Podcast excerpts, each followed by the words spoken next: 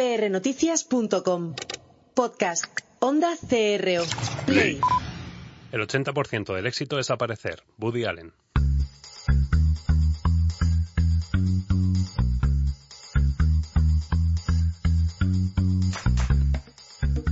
Pasión y talento. Con Gabriel Gómez.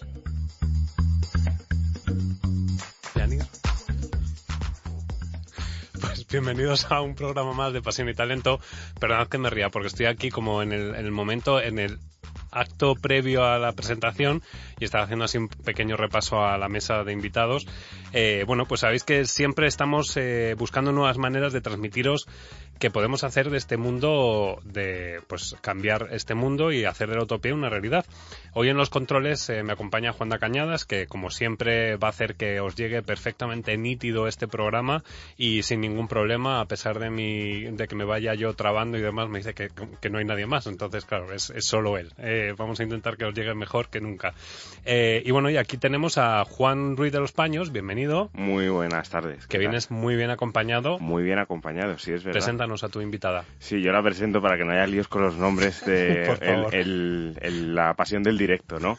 Bueno, pues es Yanire Pascua y pues no puedo estar más encantado de que esté aquí con nosotros esta tarde compartiendo mesa y ondas. Yanire, que es eh, otra millennial, ¿verdad? Eh, sí, ¿O estás ahí, prácticamente. Nos Casi- conocimos casi- además que- en... Casi que sí, casi que sí. ¿Cómo os conocisteis? Contadnos. No me fastidies la, ce- la sección. Ah, vale, por favor, perdona. porque es que, Bueno, es que si no, no, no hay magia aquí. Bueno, La pues dejamos esto, para luego, la claro, esto es lo que tiene la improvisación. Si no me dices de Siempre. qué vas a hablar, al final te estropeo yo la porque es sección. sorpresa, porque es sorpresa. Bueno, y tenemos al lado millennial, pero luego también tenemos a nuestro próximo invitado al que ahora os presentaré, pero lo vamos a hacer después de la sintonía.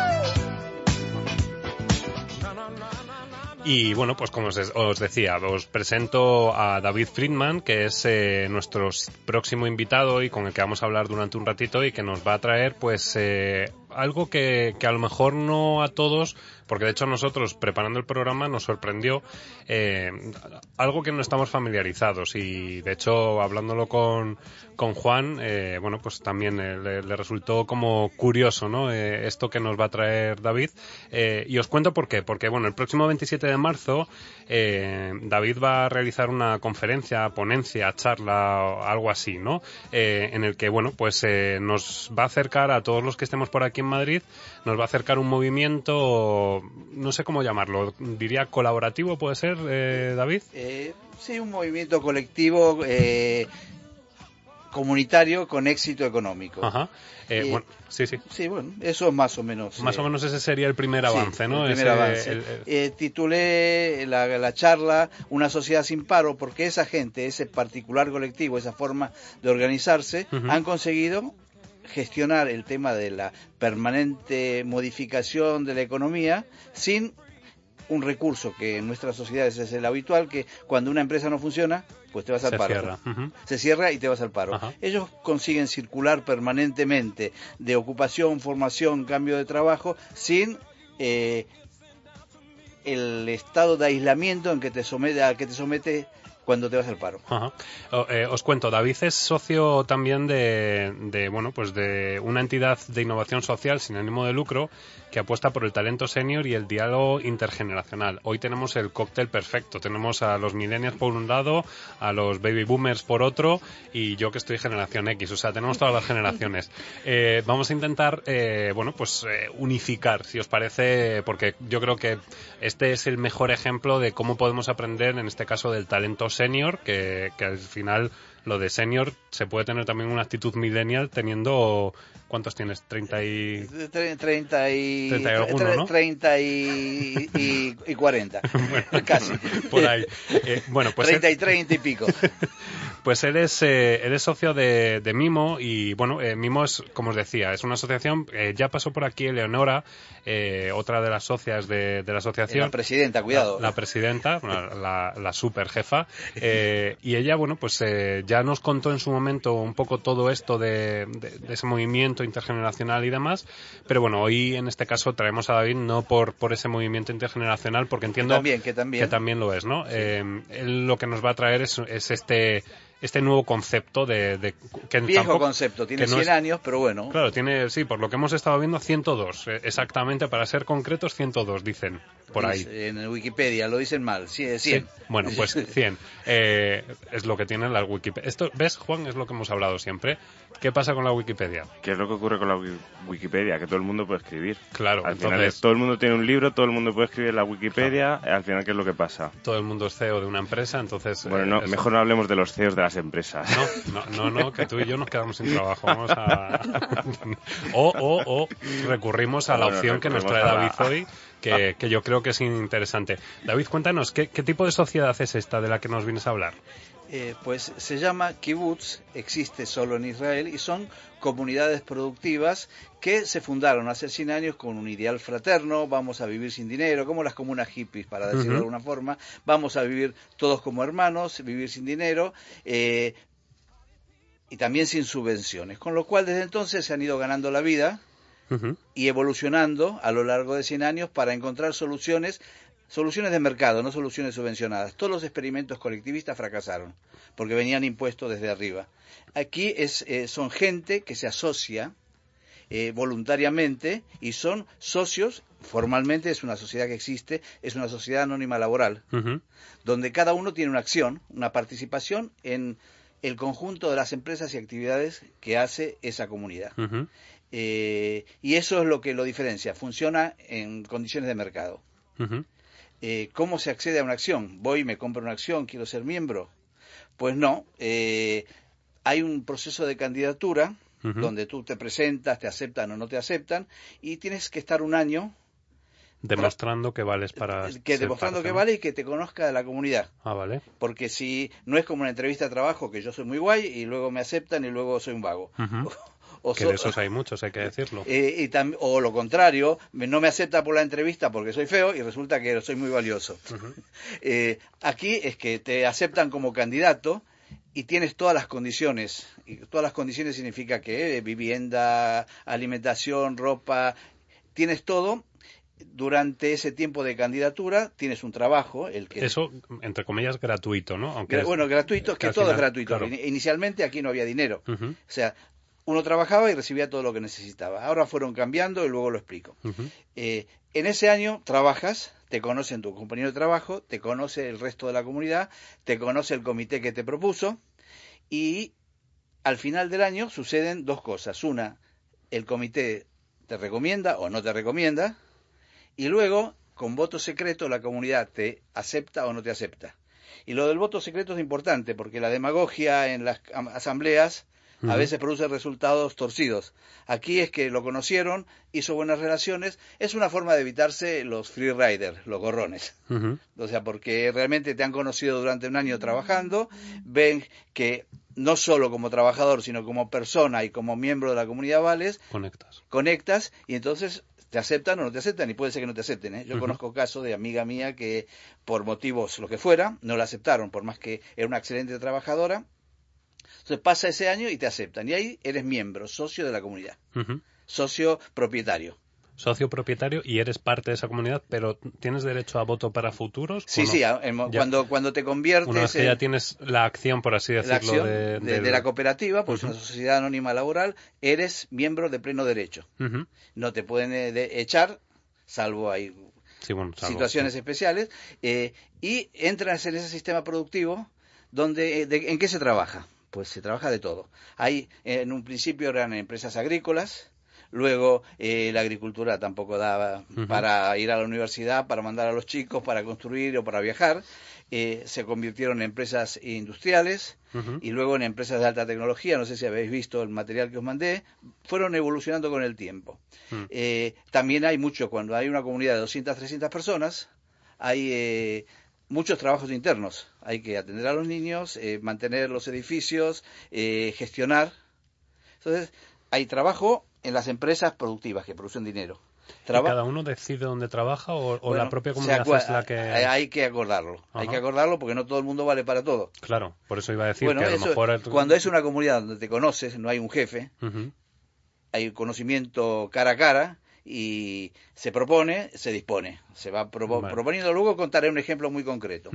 Eh, luego hay gente que trabaja, es ingeniero lo que fuera, o es diputado, o es eh, trabaja fuera y su salario entra al, ah, vale. a la comunidad. O sea, que no, no solamente tienes que o, puedes trabajar eh, para lo que es la comunidad, sino que al final también puedes trabajar, trabajar fuera, trabajar fuera o en otra comunidad similar donde necesitan tu perfil.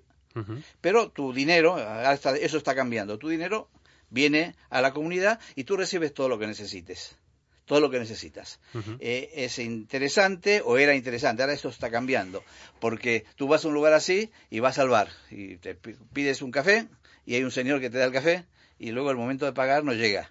Luego vas a la tienda y coges lo que necesitas y en la caja, a la salida no hay caja es un mundo curioso donde se vive, se vivía sin dinero. Necesitas un coche, pues te apuntas en una lista y el día que lo necesitas y vas y coges el coche. Y David, em, claro, porque lo estás planteando y esto ahora mismo a mí me está generando un pequeño cortocircuito en el cerebro. Es decir, em, tienes que tener, todos tienen que tener, entiendo, una filosofía del bien común. Eh, esto sería un eh, poco, es el eh, concepto. bueno, eso es o como sí, hay que tener una convicción y por eso has estado un tiempo y te han contado cómo era. Eh, y luego tienes que tener relaciones, porque esos, de ahí salen relaciones. Te voy a contar la carrera profesional de un amigo. De un amigo, Pepo, que yo siempre lo nombro, porque es muy interesante su carrera profesional. Eh, él entró trabajando en el campo, hacía falta un tesorero, pero él no tenía formación económica. Entonces dijeron, tú vas a estudiar a la universidad, tres años. ¿Y la familia, los niños, que lo mantiene? pues eh, eh, él fue como un estudiante, como si tuviera 20 años, a estudiar a la universidad. Cuando volvió, cumplió con el compromiso que tenía con la, con la comunidad. Eh, y ah, luego decidieron que no tenían bastantes ingresos, que querían montar una fábrica. Montar una fábrica, como él era apreciado, conocido, tenía conocimientos económicos, uy, uy, eh, tenía conocimientos económicos, de economía y mm, eh, lo nombraron director y fue durante 25 años director de la fábrica. Eh, ahora que está medio jubilado, está haciendo un nuevo proyecto dentro de ese espacio, pero más particular, me dice, oye, pero yo fui director 25 años y cobré, no cobré como director y no tengo el dinero que hubiese tenido trabajando fuera en una empresa en ese cargo. Y entonces le digo, Pepo, pero tú tuviste que aguantar un jefe que te amenace, y, eh, que no te puedas cambiar de trabajo porque tu familia se ve en dificultades. No, tú tuviste una comunidad que a cambio de no tener los ingresos proporcionales a tu cargo, porque él viajaba por todo el mundo, una empresa exportadora, viajaba, Pepo, director de la director jefe CEO de la de, la, compañía. de la compañía y viajaba, vendía, iba a las ferias y eh, pero tú nunca tuviste la angustia que en la sociedad real tenemos quien me quedo en un trabajo porque no me gusta, porque tengo que pagar eh, y no puedo cambiar dentro del trabajo porque qué es lo que pasa con todo el sindicalismo, no mover una no, no mover nada, porque si no pierdo condiciones. Eh, entonces le digo, mira, esa, esa fue su carrera. Su carrera es una carrera donde la transición de trabajo formación, estudio, otro trabajo, fue una cosa fluida con absoluta respaldo y seguridad. Y eso es la diferencia. Es, el ingreso es voluntario, o sea, nadie te obliga, y una vez que te obligas a ti mismo con el compromiso haciéndote socio, tienes mejores opciones, por eso yo, lo llamo una sociedad sin paro, que en la sociedad actual donde eh, hay un niño que ya no es una sociedad, porque hay un niño que estudia en una escuela de negocios, eh, y su meta es cuanto más despido más valgo, eh, pero en realidad el compromiso no lo tiene con la sociedad, sino con un accionista que está en otro sitio. Eh, con lo cual, ¿dónde está la sociedad? porque realmente él no es socio del trabajador, es socio de, del accionista, del empresario que está, empresario que está en otro sitio. Entonces, aquí hay una sociedad donde hay un compromiso, un compromiso mutuo. y esa sociedad puede generar empresas punteras. Y cuento un ejemplo para no... Eh, un ejemplo que a mí me gustó y que del que fui testigo. Hace 40 años, ¿puedo decir 40 años? Sí, sí, cuando naciste, vamos, básicamente. Eh, y voy, me presentan unos amigos que vivían en un kibutz en el desierto, me meten en un almacén de chapa canalada, más o menos como este tamaño de este estudio, veo un señor mayor, mayor en esa época, ¿no? Era muy mayor, con camiseta de tirantes, un calor que no veas, y lo veo junto a una mesa cortando unos tubos de PVC y una inyectora que hacía olor y calor, escupiendo unas cositas de plástico pequeñas, que luego me enteré que eran los goteros. Y ahí se fundó el riego por goteo. Ah, vale. En kibutz. En, el, en ese kibutz, ¿por qué? Porque el riego por goteo es más eficiente en el uso del agua, eh, te evitas los herbicidas porque no riegas malas hierbas que crecen alrededor, y además se creó esa empresa, pequeña empresa, porque había una persona trabajando, porque había señores mayores, gente mayor que no estaba para trabajar cargando sacos, vamos a buscar un empleo para los mayores. Eh, y entonces, medioambiental, económico y social. Se crea una empresa social eh, sin eh, que es un éxito. Esa empresa se llama Netafim y sigue siendo la líder mundial en riego por goteo. Es la principal empresa, la primera. La próxima vez que fui había no una inyectora de plástico, había cientos, cientos porque realmente era una... Pero una empresa social puede ser líder mundial, exitosa y no necesariamente tiene que haber un señor que se quiere forrar para ser una empresa que sea líder mundial. Hay otros valores que es eh, satisfacción, eh, hacer algo innovador, conseguir eh, cambiar el mundo. Claro, porque yo te estoy escuchando, David, y, y, claro, a mí hemos tratado el tema del emprendimiento social, por ejemplo, ¿no? Eh, tiene mucho de eso, también estoy mezclándolo a lo mejor con en este caso con los millennials, ¿no? Ese compromiso que tienen con el futuro.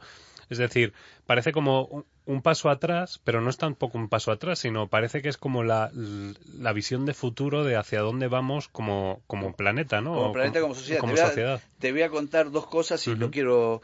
Una es estas cosas son aplicables en esta sociedad? Te voy a decir dos ejemplos, muy concretos y muy fáciles. Yo soy miembro de Car2Go. Eh, y soy miembro de Car2Go. Una vez me olvidé un, algo en el coche y llamo. Y llamo a la empresa y me dice, no, que ya desde que tú dejaste el coche lo han usado otros 14. ¿Qué es eso? Es que compartimos un coche Claro. Entre 14. En el kibutz había ese problema, porque la gente decía, hay pocos coches o hay muchos coches, eh, yo quiero tener mi coche junto a mi puerta, cuando en realidad es más eficiente eh, compartir un coche entre 14. Claro, pero, pero eso me choca, porque si el concepto es todo es de todos, entre comillas, ¿no? Eh, no entiendo que haya una persona dentro del kibutz que diga, yo quiero tener mi coche en la puerta pero o sí. eh, o sí porque es así porque fíjate sucede. Yo tengo una tía en la ciudad que es rica y me quiere regalar un coche. Ya. Y qué, hacemos se generan problemas ese coche ese coche sería de la comunidad bueno o sí o no. entonces eh, yo soy pintor. Al principio me dejaban un día sin trabajar para pintar pero mis cuadros valen mucho. Eh, y se venden a 20 mil dólares. Claro. Y qué hago doy los 20 mil dólares. Eso no es en un mundo con dinero una sociedad sin dinero genera todo tipo de fricciones. claro, eso es lo que te iba a preguntar. Eh, Entonces, eh, eh, entiendo que, en el momento en el que el dinero juega parte de en todo este juego. Bueno, se, se va reformulando la forma de asociación. Yo pienso que el kibutz se está disolviendo, pero porque no saben definir las cosas bien, porque la sociedad sin paro que tienen, primero tendrían que definir que, que trabajos diferentes consiguen unos, unos ingresos diferentes, para que se sepa que se va y luego no estar ser, tan estrictos con eso del dinero mm. porque el dinero era cuando empieza a haber diferencias empieza a haber tensiones tiene que ser demasiado bueno para decir tengo un cuadro de 20 mil dólares y lo cedo, a la comunidad y esa esa bondad se transforma en acusación, o sea, ya ahí tengo un gorrón que no aporta nada y yo aporto 20 mil. Oye, ¿qué pasa? Eso genera una gran tensión y tendrían que redefinir las cosas, de hecho la están redefiniendo. Pero de todo eso, y eso es lo que voy a hablar en la charla del día 27, hay consecuencias y conclusiones que se pueden aprovechar. Y de eso es un poco... Es eh, perfilar, ¿no? Es, eh, coger eh, cosas del modelo que se pueden implementar. Es la segunda parte de la charla que se llama Trabajo en Propiedad que invito a todo el mundo a que venga y se lo cuento ahí. Luego, luego diremos, diremos cómo, cómo llenar ese, esa sala, porque claro, yo estoy aquí leyendo un poco y, y ahora, ahora la evolución esa de la que nos hablabas en los kibbutz eh, pasa porque los niños ya duermen en la casa tiempo. en la casa de cada uno, pero antiguamente eh, los niños eran comunitarios Es decir, todos cuidaban de todos, eh, en este caso... Dentro de un orden. Dentro de un orden, sí, sí, sí. Pero me refiero que, que, que incluso llegaba ese límite, ¿no? De, que luego ya es con la evolución, evidentemente... Entiendo Eh, sí, que... la, la desconfianza, digamos, que la gente es gente. Pensar que la gente es maravillosa Eh, genera conflicto. Y eso ha sucedido en todos los sistemas comunitarios. Aquí cuando la gente se empieza a mirar mal porque fulano dice yo aporto más que tú, se, el sentido de comunidad se pierde. Pero hay elementos que se pueden y se deberían conservar, que es eh, eso de que yo llamo una sociedad sin paro.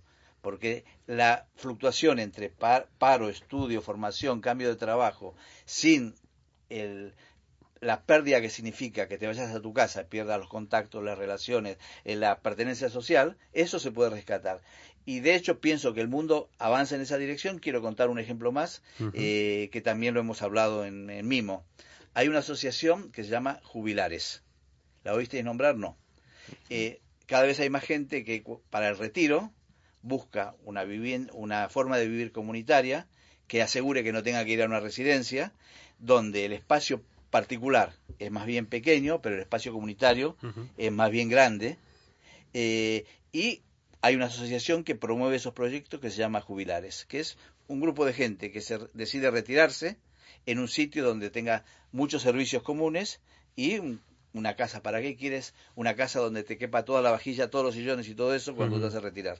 Pero sí asegurarte que Que eh, tienes lo mínimo lo, para mini- poder... lo mínimo y además las condiciones para que no tengas que irte a una residencia, porque ya la accesibilidad, eh, la posibilidad de tener cuidados, sí, o sea sí. que ya te quedas viviendo con la gente a los 50 años, con la gente con la que vas a vivir toda la vida.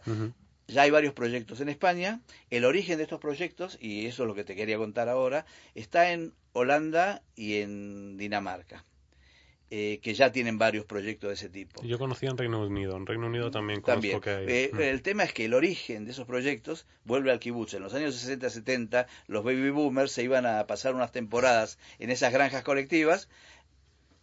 Les gustó el modelo y ahora lo están implementando para su retiro. O sea que esto da toda la vuelta. Que sí es sí eh, eh, esa forma o algunos aspectos de la forma de vivir comunitaria están asentándose en nuestro tiempo actual.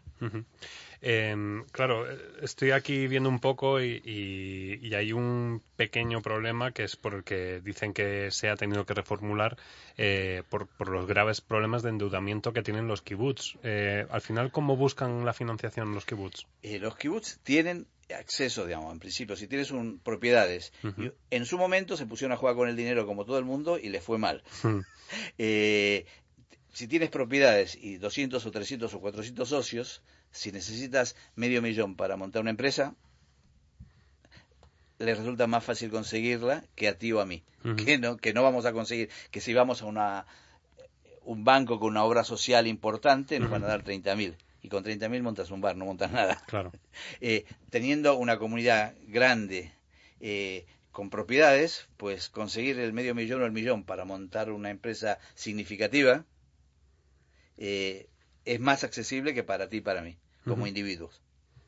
Eh, en algún momento dado se metieron en temas financieros y de alguna forma fueron montando nuevas empresas, eh, liquidando la deuda y los que les va bien son, son responsables, o sea, nadie los viene a salvar, no, no hay rescate como de los bancos.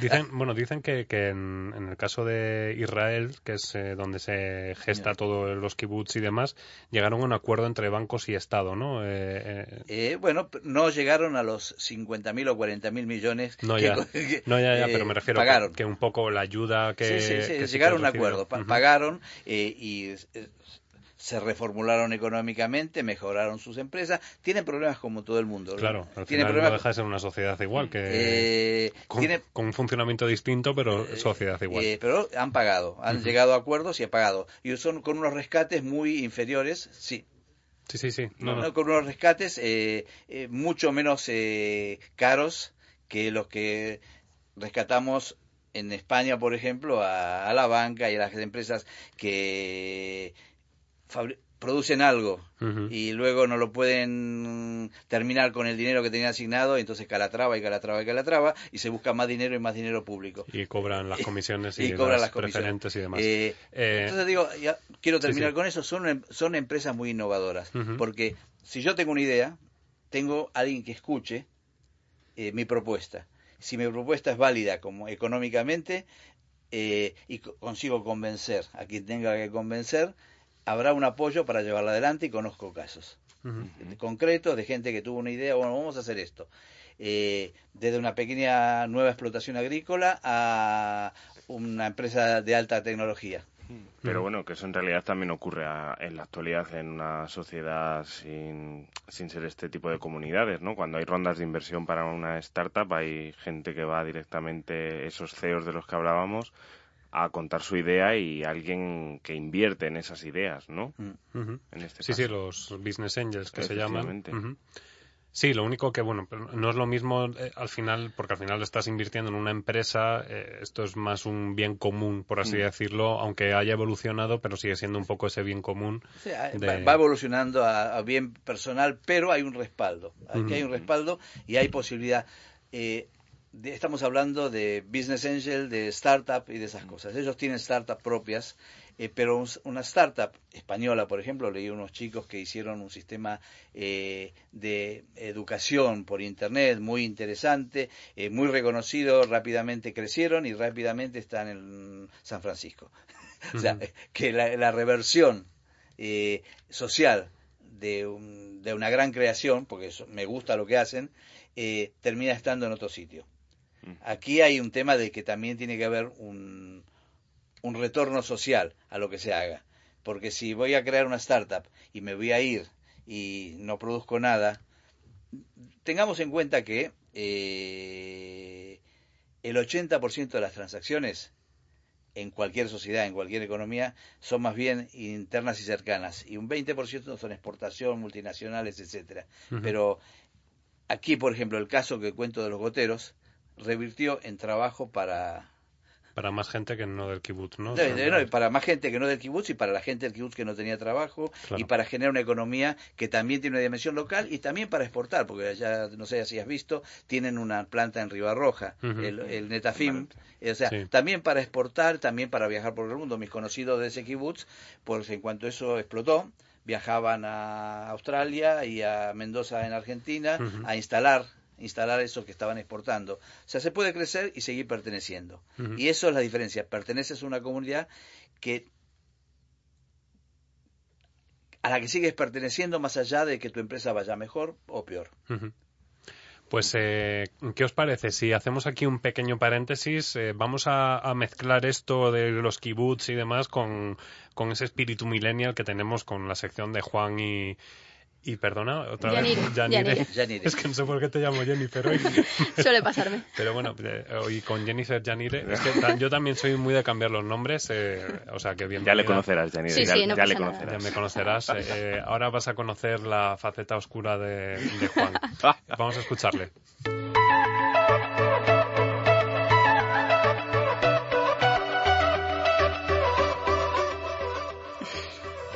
Pasa? ¿Te quedas sin aire de Es que, me, es que me río tanto aquí en esta en este programa Sí, que yo lo sé, todo el mundo me lo dice, ¿eh? De hecho, el otro día Iria me dijo, oye, vaya, de, de la semana que había tenido de estrés y demás, me he ido con buen humor y con una alegría es y que demás. aquí te vas con un chute de energía. Claro, pero si por eso lo hacemos hoy, porque es que hoy es el día de ya de, además te dejamos que te explayes, que nos cuentes todas Ya, que tus, cuente las todas tus cosas que nos cuentas. Mis películas, Que- pero bueno, que al final es interesante porque ahí es donde está el retorno de la inversión. sí, Yo vengo sí, aquí a contar la actualización de LinkedIn como la semana pasada y, y se va, iría encantadísima al ¿Nos final. vas a volver a contar la actualización de LinkedIn? No, porque para eso he traído a Jennifer Janire, como la acabas de llamar. Pobrecilla mía, que no se ofenda. Y como, como bien leíamos No, en pero el... yo lo estoy diciendo porque tiene un aire a Jennifer López, entonces... o sea, sí, bueno. punto- claro, yo- ha sido como lo, lo- lo que tiene, o sea, la radio es lo que tiene. Es que muy sinuosa, pero yo creo que no tiene asegurado el culo como lo tiene Jennifer López. No. Con perdón Hasta por las llegamos, no. Habrá que hacer un kibutz sobre... sobre- Una empresa de seguros comunitaria Sí, sí, sí. para asegurar lo que haya lo que haga falta. Lo veo, lo veo. unas nalgas de, de quien sea, ¿no? Bueno, pues como leíamos aquí en el artículo, Janine y yo, de, de- que nos ha traído David, eh, no podemos aislarlos de los cambios, como, como decíamos. Y al final lo que nos unió a Janine y a mí fue una situación de búsqueda activa de empleo. O sea, es- estar en el paro fue lo que, por suerte o por desgracia, nos acabó uniendo, Nos ¿no? Nos preguntabas antes cómo nos conocíamos y fue precisamente a través de un programa para jóvenes desempleados en los que, bueno, pues casi nos quedamos, nos dejamos la piel ahí, ¿verdad? Sí. Pero al final... Talentum, ¿no? Talentum Sí. Empleo, efectivamente. Y bueno, pues fueron cuatro meses de, de intensidad manifiesta, ¿verdad? Y al final, ¿qué hicimos? Adaptarnos a ese cambio, adaptarnos a las nuevas búsquedas de empleo, a los nuevos paradigmas que nos estuvimos encontrando, porque siempre acabamos buscando empleo por las por los métodos tradicionales, ¿no? Pues oye, vamos a echar currículum, vamos a aplicar ofertas y al final, ¿qué es lo que tuvimos que hacer? Ponernos en valor. ¿Y cómo nos pusimos en valor? Pues viniendo aquí a la radio, por ejemplo, hoy mismo, ¿no? Un- ejemplo, un, sí. unos, un ratito por la tarde. Y fue un poco así al final. ¿Cómo, cómo hemos acabado este, este proyecto? Pues que siga un poco, un poco a Yanire, ¿no? A ver qué... me- deja a mí el marrón yo, ahora. yo- No, es que no sabía si te iba a dejar hablar, que eso era- esa era mi duda. Es que me encanta hablar, pero bueno, ya... Se ha creído lo de la voz de Sí, sí. Pasión y Talento y ya Bueno, está. bueno, ya ya, está. ya estoy, ya, Ya está rojo, mira, ya ya está rojo. Ya estoy como un tomate. Pues, pues nada, como decía Juan, nos conocimos en, en una reinvención, ¿no? En un, en un programa de, de reinvención, de venir de campos totalmente distintos a, Mm. a aprender cosas nuevas y a trabajar en cosas que, pues, igual que hace un año ni siquiera sabíamos que existían, Ujú. porque es un poco lo que comentaba también que que al final los cambios y, y la época en la que vivimos pues nos hace tener que enfrentarnos a pues eso, a nuevos trabajos, a nuevas formas de, dificultad y a- y de- buscarnos la vida y adaptarnos al cambio sobre todo. Y, y bueno, en eso estamos. Porque Juan creo que ha encontrado trabajo hace poquito, ¿no? ¿Tú, Juan? Yo sí, hace más bien poco, hace nada, casi nada, casi nada. Encontré...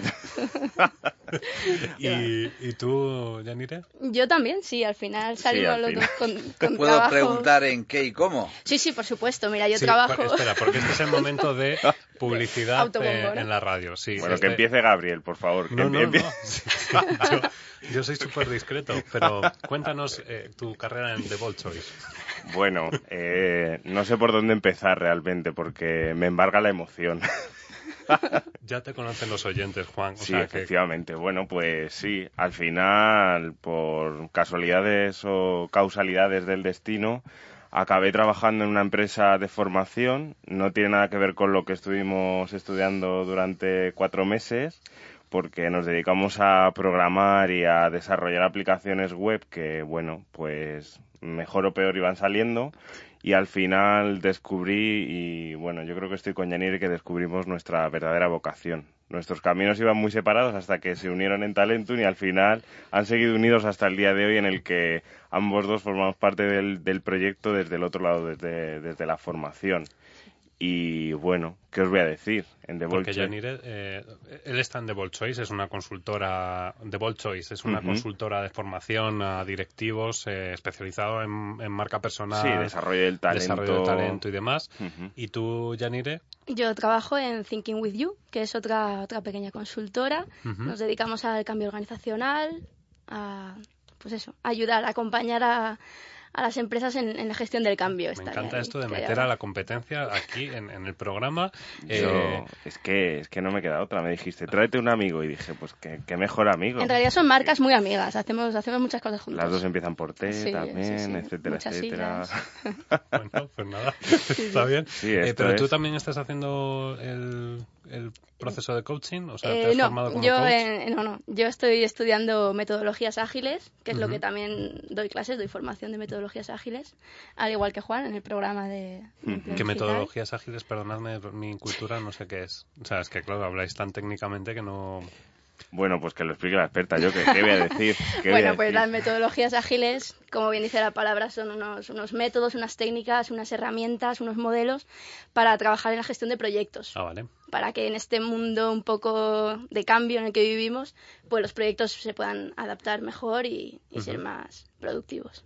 Sí, surgió como filosofía, bueno, lo sabrá mejor Yanire, ¿no? Pero fue en el- de- a partir del mundo del desarrollo, pero poco a poco se va implementando en cualquiera de los departamentos de una misma organización. Sí, de hecho ahora se está, se está llevando también al mundo de la educación. Ujú. El tema de las metodologías ágiles, ya sabéis que ahora se trabaja mucho por, por proyectos también en, Hmm. en institutos y colegios y demás. Y bueno, es una metodología que, que funciona muy bien. Bueno, lo bueno es que, es que esa adaptación de, de los procesos, en este caso, que sobre todo nacen en la informática, ¿no? Todo, todo el mundo de los procesos, eh, están tocando tierra y al final también eso se implementa dentro de las compañías, llegando a esta parte de, de bueno, pues que de hecho yo recuerdo haber trabajado en una empresa en la que, que era una startup y, al final implementaba los propios procesos de departamentos y creación de páginas web, lo implementabas en comunicación hmm. y se vive mucho, mucho más tranquilo y mucho más relajado. Muchísimo mejor, sí. Más organizado. Luego también hay que tener una cosa en cuenta y es que la obsesión por el control eh, en determinadas artes, en este caso la comunicación, hay que dejar también que, hmm. se hagan su huequecillo, porque sí que es cierto que hay gente demasiado cuadriculada hmm. y, y, hay veces que las personas y la, en este caso la comunicación que está generada por personas necesita también un, un pequeño cauce alternativo a veces en, hmm. en, cuanto a esto. Pero bueno, que el modelo está muy bien. Sí, por lo menos implementar algunos procedimientos que nos permitan generar algo más de confianza en el equipo para saber dónde estoy yo, qué es lo que estás haciendo tú o en qué momento te puedo ayudar si yo he acabado de mi tarea, por ejemplo, de realizar mi tarea. Es un poco lo que, lo que viene a contar las metodologías ágiles. Pues eh, me ha gustado una cosa, me ha gustado mucho lo que habéis dicho de que estáis hoy aquí, pues para, por ese cambio que tuvisteis en lugar de estar aplicando en la búsqueda de empleo, pues mm. para poneros en valor.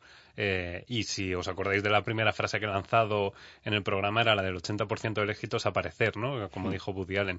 Eh, pues esto es eh, la plataforma. Esto es aparecer, sí. Esto es, Literalmente. Es, aparecer cada semana. Intentamos que, aparezcáis cada semana. Em, pues nada, muchísimas gracias. Me ha gustado mucho esta parte tan bucólica que has tenido, Juan, de presentarme a Yanire eh, Jennifer. no, lo, o sea, me quedo corto con las palabras que puedo expresar hacia ella, ¿no? Porque, bueno, no, no hacia ella, sino me, faltan personas aquí, ella, ella bien lo sabe. Pero para mí fue un proceso de reinvención que me cambió las miras. Es decir, que, que no le tengo miedo a volver a estar en una situación de desempleo porque cuento con los recursos necesarios para salir de ahí. Si no me encuentro trabajo, pues ya me lo busco yo o me lo hago yo mismo.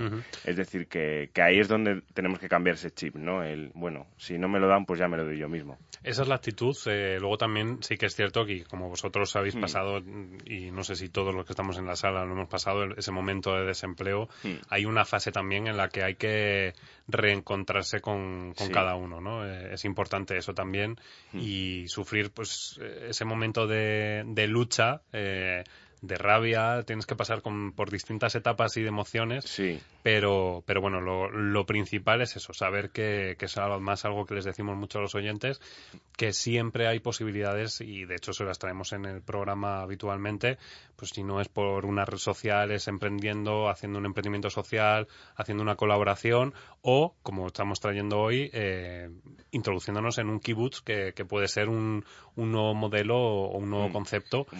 el concepto que yo propongo, que, sea, que es la segunda parte de lo que los que vengan oirán, se llama trabajo en propiedad.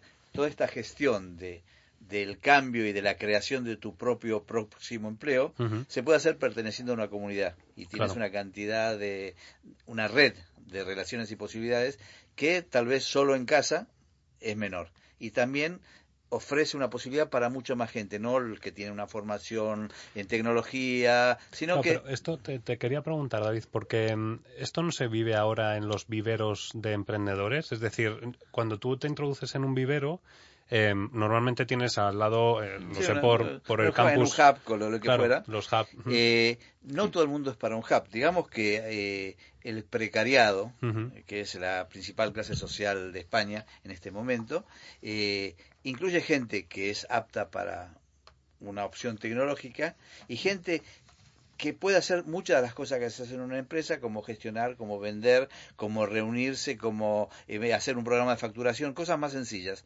Eh, y,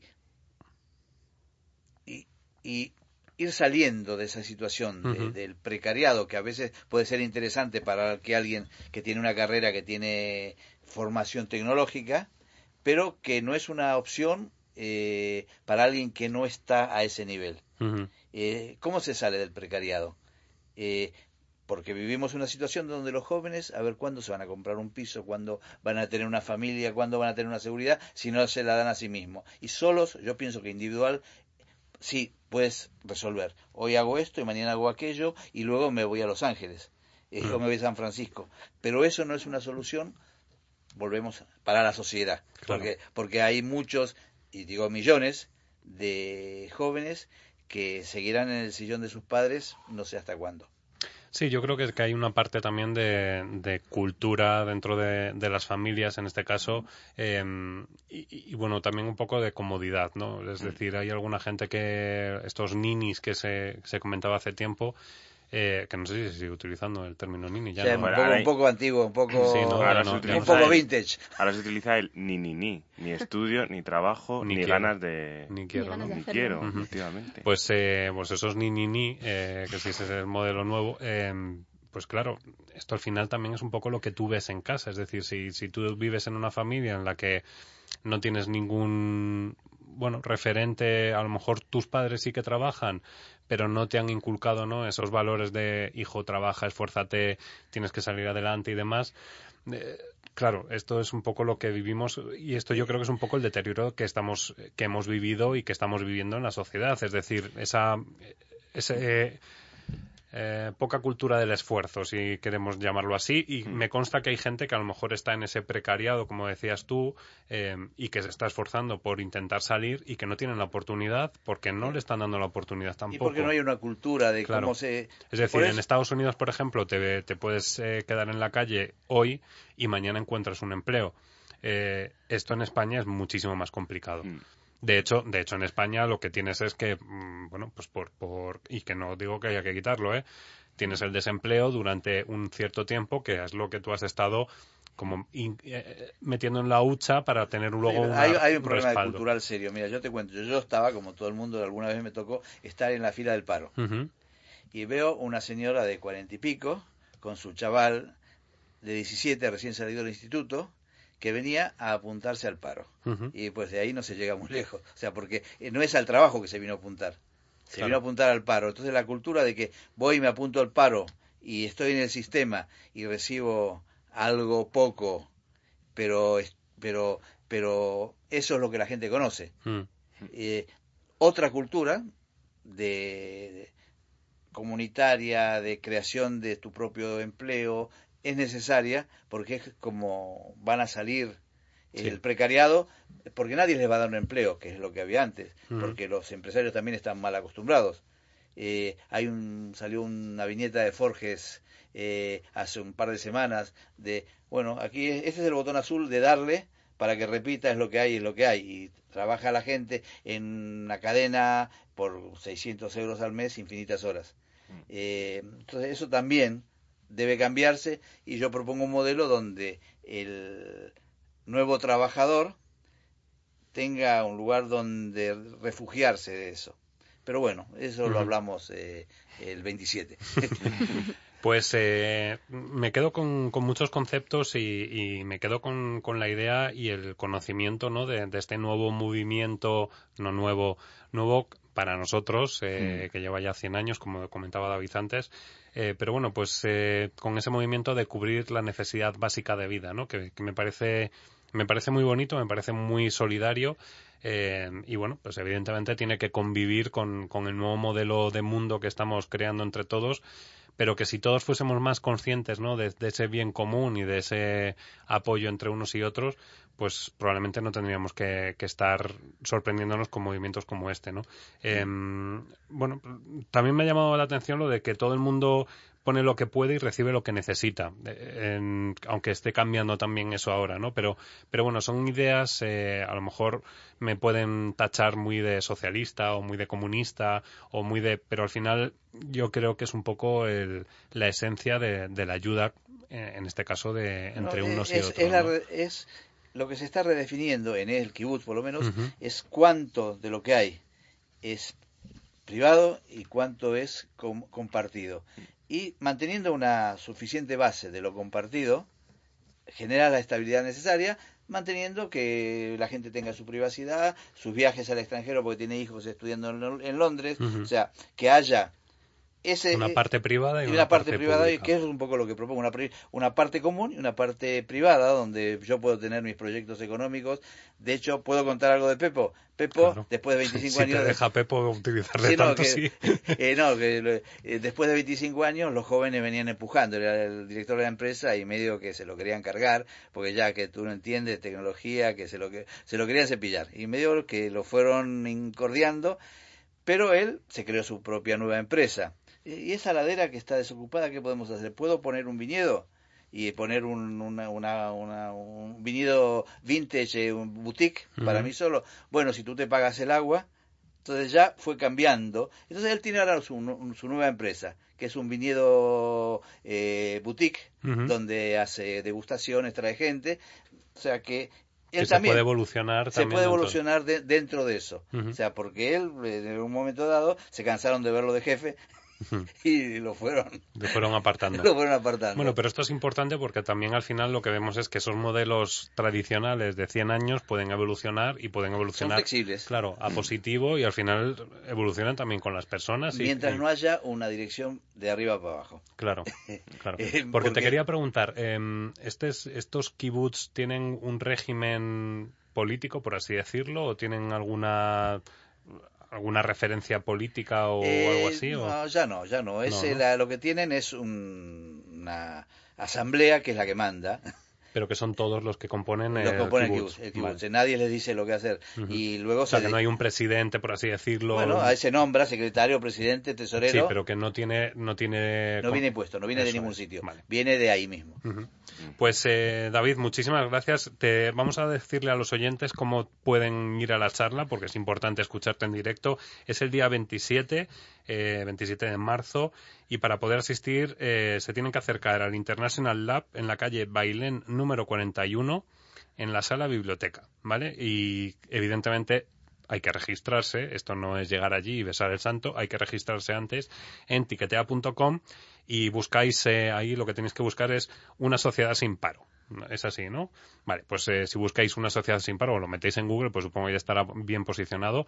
eh, una sociedad sin paro y lo buscáis allí y, y nada, os registráis, la entrada es gratuita. Sí, sí. sí. La entrada es gratuita, o sea que encima todavía, todavía muchísimo mejor. 27, por la tarde tenéis allí un, un ratito, lo pasáis, conocéis a David y nosotros intentaremos estar por allí también para, para apoyarle y, y verle en, en directo y en acción.